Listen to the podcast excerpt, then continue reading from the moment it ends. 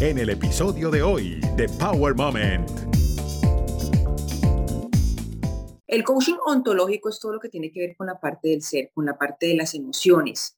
Entonces se trabajan lutos, se trabajan procesos de transición, duelos. Bueno, finalmente el ser humano está cambiando constantemente, ¿no? Entonces te lleva a un autoconocimiento. Escribir es, es una disciplina, pero escribir de uno mismo eh, se requiere coraje. Te podría decir que se requiere mucho coraje, porque como yo te digo, estás exponiéndote, pero la idea es que con la historia que tú estás haciendo, pues, o que estás escribiendo y que quieres sacar a la luz, pues ayudes a otras personas a que las que se sienten identificadas porque han tenido historias parecidas digan, hombre, pues si esta mujer pudo, yo puedo, o, o se sientan identificadas y vean de qué manera o qué herramientas pueden empezar a adquirir también para sanar. Estás escuchando Power Moment con Paula Lamas. Muchas veces nos preguntamos por qué repetimos acciones que van de la mano con nuestras emociones, pensamientos y comportamientos de forma constante en nuestra vida. Por ejemplo, ¿por qué tener parejas muy similares o por qué vivir situaciones muy similares que parecen un déjà vu.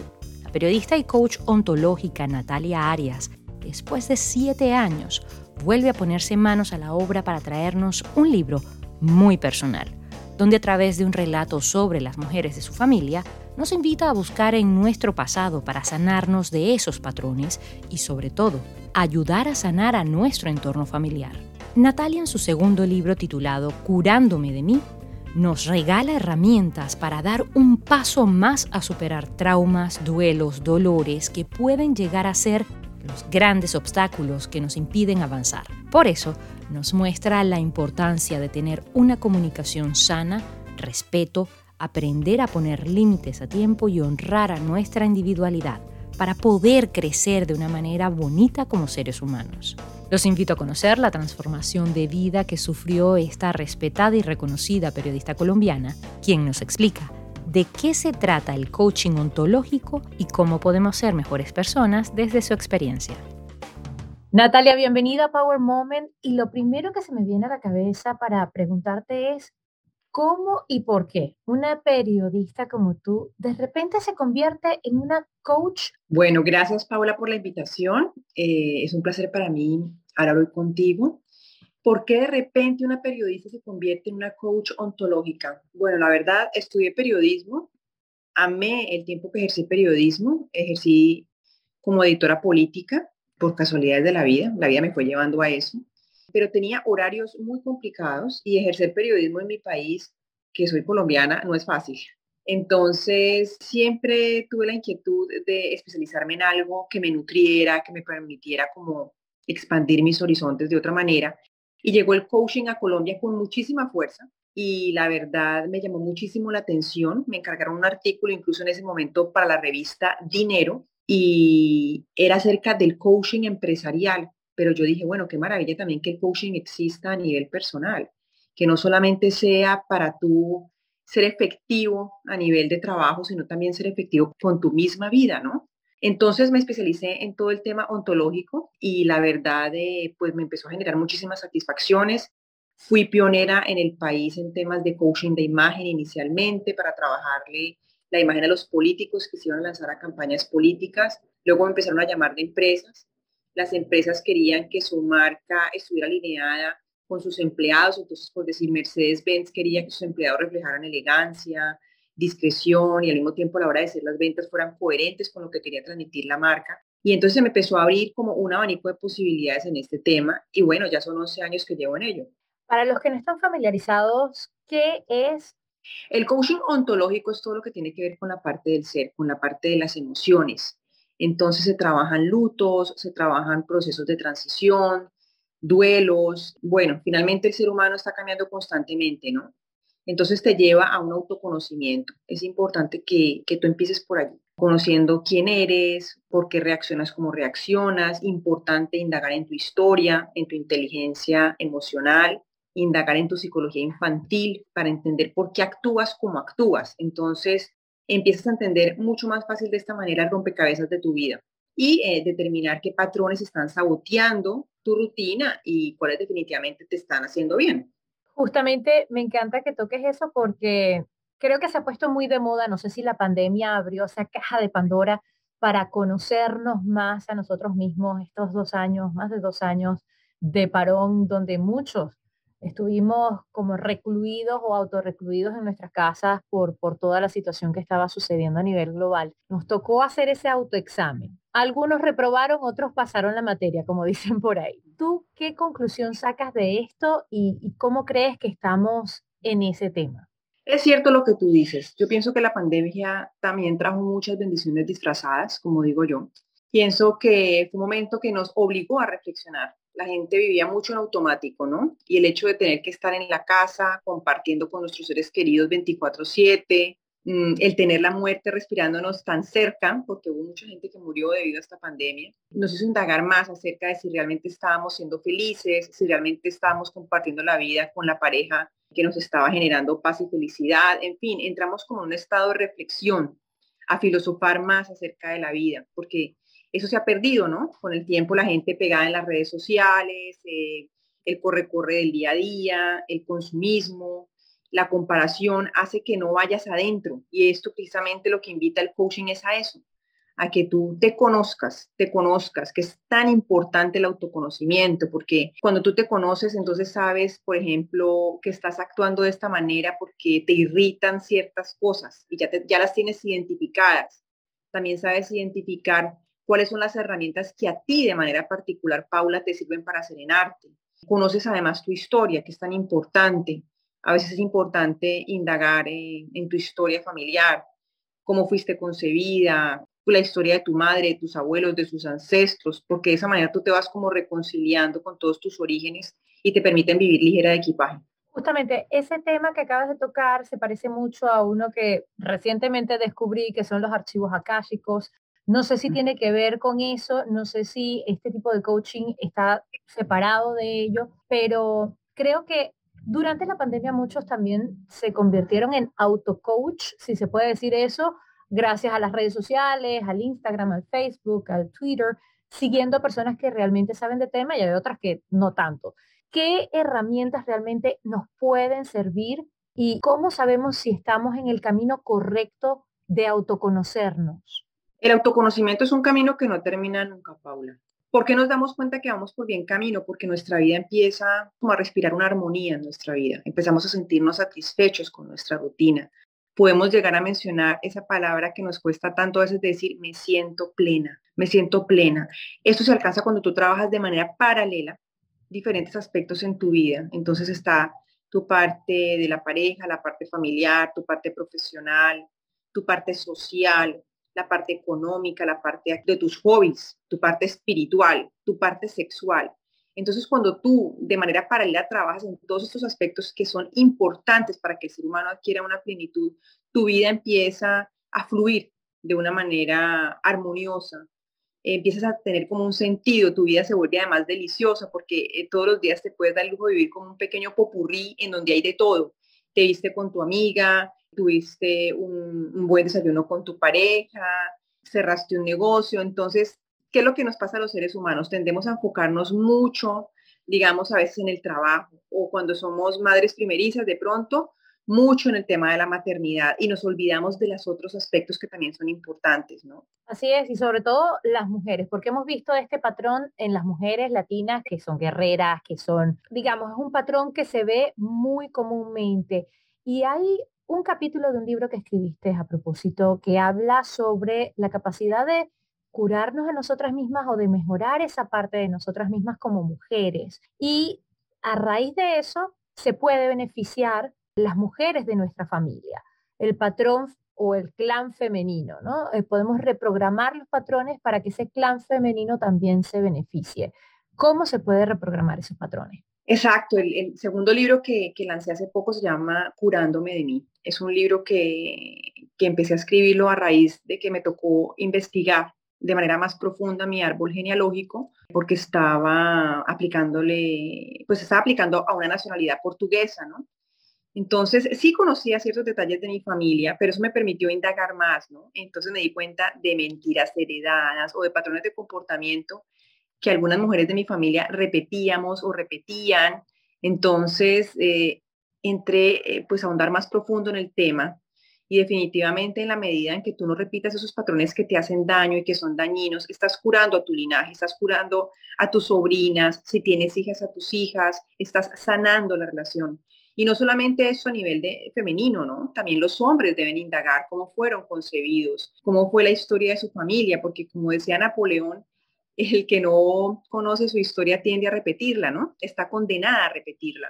Entonces la idea es repetir lo que valió la pena, pero no lo que realmente ha causado tantísimo daño, porque la gran mayoría pues de nuestras familias están marcadas ya sea o por temas de violencia o por temas de violaciones o por temas de inestabilidad emocional, eh, de relaciones tóxicas. Entonces, eso es precisamente los patrones que yo invito a que no se repitan para que tú te empieces a curar de ti misma. En el libro también hace referencia justamente de esos patrones, porque em, algo que quería resaltar de lo que escribiste es que las mujeres y los hombres tenemos el patrón masculino y el patrón femenino de la madre y el padre.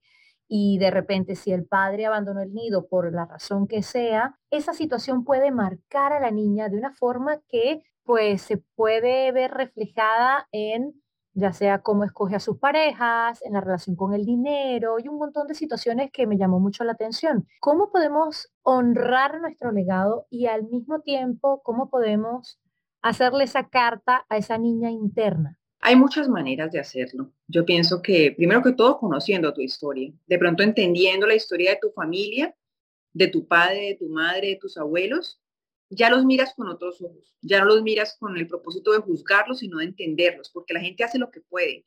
Uno no actúa porque quiere ser una mala persona, uno actúa con las herramientas que hay. En esa época, acuérdate que muchas mujeres, digamos, si llegaban a tener embarazos fuera del matrimonio, eran repudiadas, eran repudiadas, entonces les tocaba esconder ese embarazo prácticamente y era humillante para una mujer no poder sacar su barriguita a la luz o, y vivir esa, esa, tensión durante el embarazo. Esto como, como un caso más, ¿no? Porque son muchas las situaciones que se han vivido en diferentes familias. Entonces, digamos, conociendo tu historia es fundamental. Se puede hacer a través de cartas de perdón, se puede hacer a través de meditaciones, se puede mm, hacer eh, terapias de muchísimas maneras que te permitan como alivianarte. Entonces, lo que permite ese tipo de ejercicios por ejemplo, como en mi caso la escritura, es a entender mejor tu panorama y también lo haces con el propósito de sanar, ¿no? De sanar relaciones que de pronto no has logrado entender y que de frente a través de la escritura logras tener muchísimo más claro todo. Te pregunto, ¿cómo sabes si esa carta a la niña interna funcionó? Porque tú te empiezas a sentir mejor contigo misma.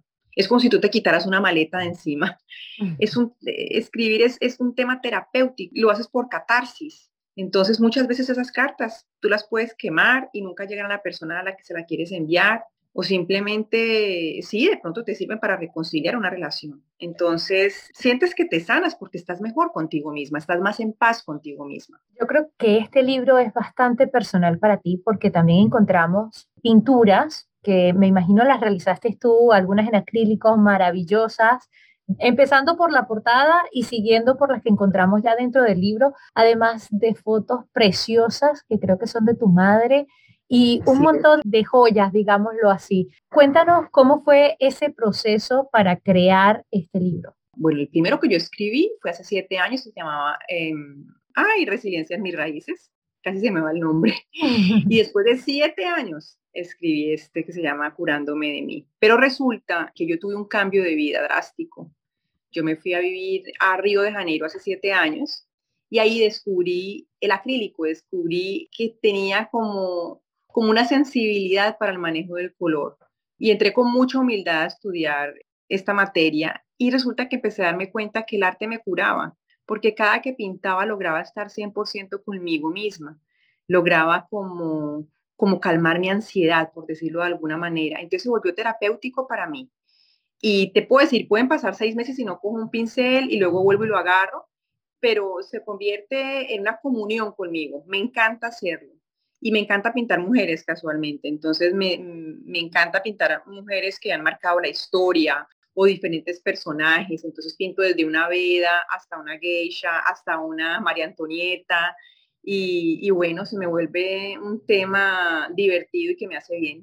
Y el nombre de ese libro me llama mucho la atención porque prácticamente es lo que intento siempre mostrar aquí, esas historias de resiliencia, esas historias de cada una de las personas que se abren y nos cuentan cómo sobrepasaron diferentes obstáculos en la vida. Resiliencia en mis raíces dice que pues siempre, a pesar de las adversidades, el optimismo está allí, ¿no? Y eh, habla de un padre, de una madre, la historia que vemos muchísimo también en nuestra región, pero digamos que esas relaciones de padre y madre que afectan a cada uno de los seres que, que traen o que le dan vida, se convierten en dharmas o en karmas. Hay muchos que hablan de, de la energía, pero creo que es un poco más de psicología en lugar de energía. ¿Qué piensas tú? Yo pienso que es cierto lo que tú dices.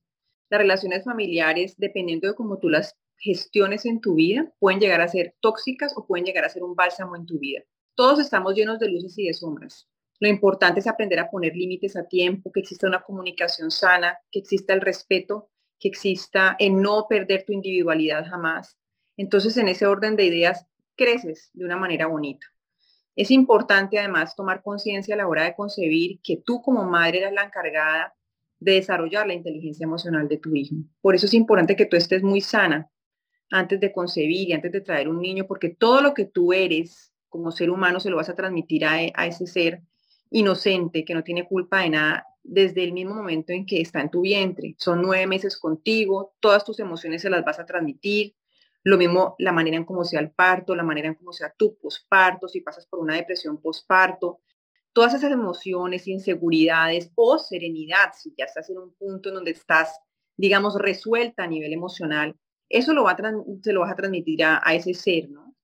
Además que el niño aprende a amar dependiendo de cómo la madre ama, observándola, cómo ella se mueve, sus movimientos, la manera en cómo interactúa con su padre. Uno aprende mucho en su entorno familiar. Por eso es tan importante traer niños en entornos sanos, porque pues uno termina siendo una réplica de lo que ve en su casa. Para ti, ¿cuál ha sido el o los momentos que marcaron y que definitivamente te llevaron a donde estás? Yo he tenido que atravesar muchos duros, muchos lutos difíciles en mi vida. Y yo pienso que yo antes pensaba que eran una especie de karma. Yo pensaba que yo de pronto, no sé, tenía astrológicamente la luna negra mal ubicada, qué sé yo. Y después me di cuenta que resulta que eso que yo pensaba que era pesado para mí me había convertido en la mujer que soy porque me hizo desarrollar la resiliencia. Entonces me hizo más mujer, me llevó a coger mi vida con ambas manos, a responsabilizarme de mí. Entendí que de nada servía victimizarme, que todo lo que no me gustaba en mi vida yo lo podía cambiar, estaba en mis manos. Entonces, ha sido como un proceso. Si tú me preguntas por, por momentos que me han marcado, pues lógicamente el secuestro de mi padre, luego su asesinato, yo tenía apenas 21 años, luego la muerte de mi madre, de leucemia, un divorcio muy triste. Entonces han sido momentos que, que lógicamente uno siente que, que se parten dos, pero también hay un nuevo comienzo siempre y es dependiendo de cómo tú le des el giro a la vida, de cómo tú decidas mirarla. Se puede convertir en realidad en una vida deliciosa y llena de satisfacciones o una vida dramática, ¿no? Dependiendo de cómo tú la veas. ¿Cuál sería el consejo más grande, el consejo poderoso que le puedes dar a los oyentes que estén conectados ahora? La importancia del autoconocimiento. Que nunca dejen de trabajar en ellos mismos, que nunca dejen de trabajar en convertirse en su mejor versión porque a eso vinimos, vinimos a ser felices, pero también vinimos a ser mejores personas. Este coaching ontológico está relacionado con los archivos akáshicos, como lo mencioné al principio? No necesariamente, pero termina estando interligado. Los, los, registros akáshicos es para darte cuenta cuál es tu misión en la vida, ¿no? Dependiendo de, de tu nombre y de tu apellido, tú determinas exactamente a qué viniste a este plano, qué tienes que sanar. Entonces, digamos que está interconectado, pero no es exactamente eso. Ok.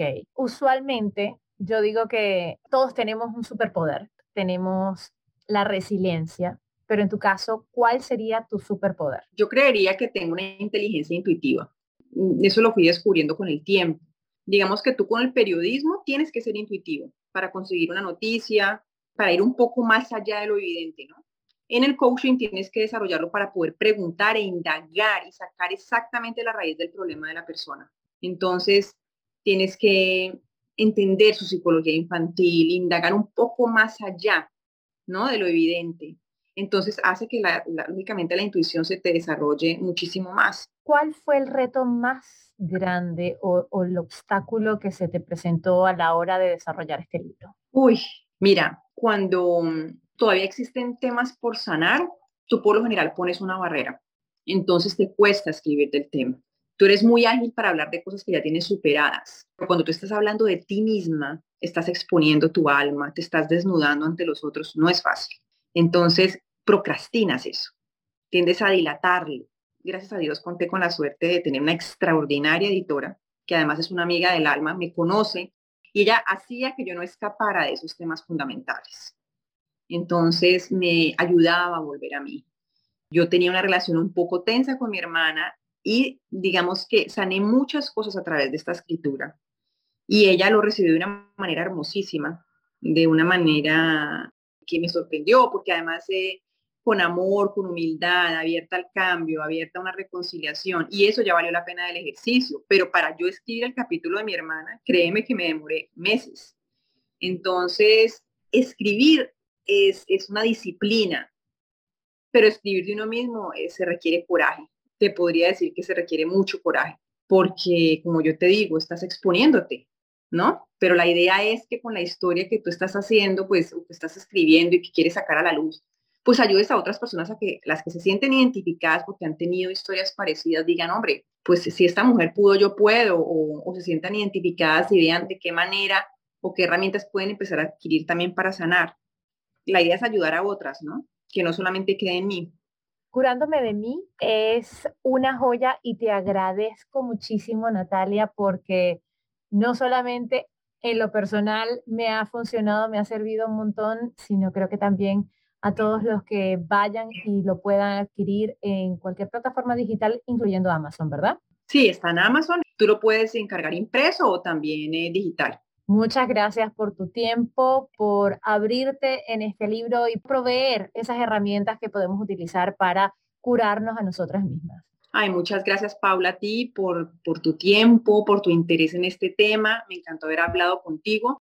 Recuerden que si quieren saber más acerca del coaching ontológico me pueden buscar en Instagram como Natalia Arias Coach de Vida y estoy aquí para lo que necesiten. Gracias de verdad. Power Moment no se hace responsable por los comentarios emitidos por los invitados. Recuerda seguir a Power Moment en las redes sociales, arroba Power Lamas, en Twitter e Instagram y en Facebook, Power Moment with Paula Lamas. Esta es una producción de GGSI.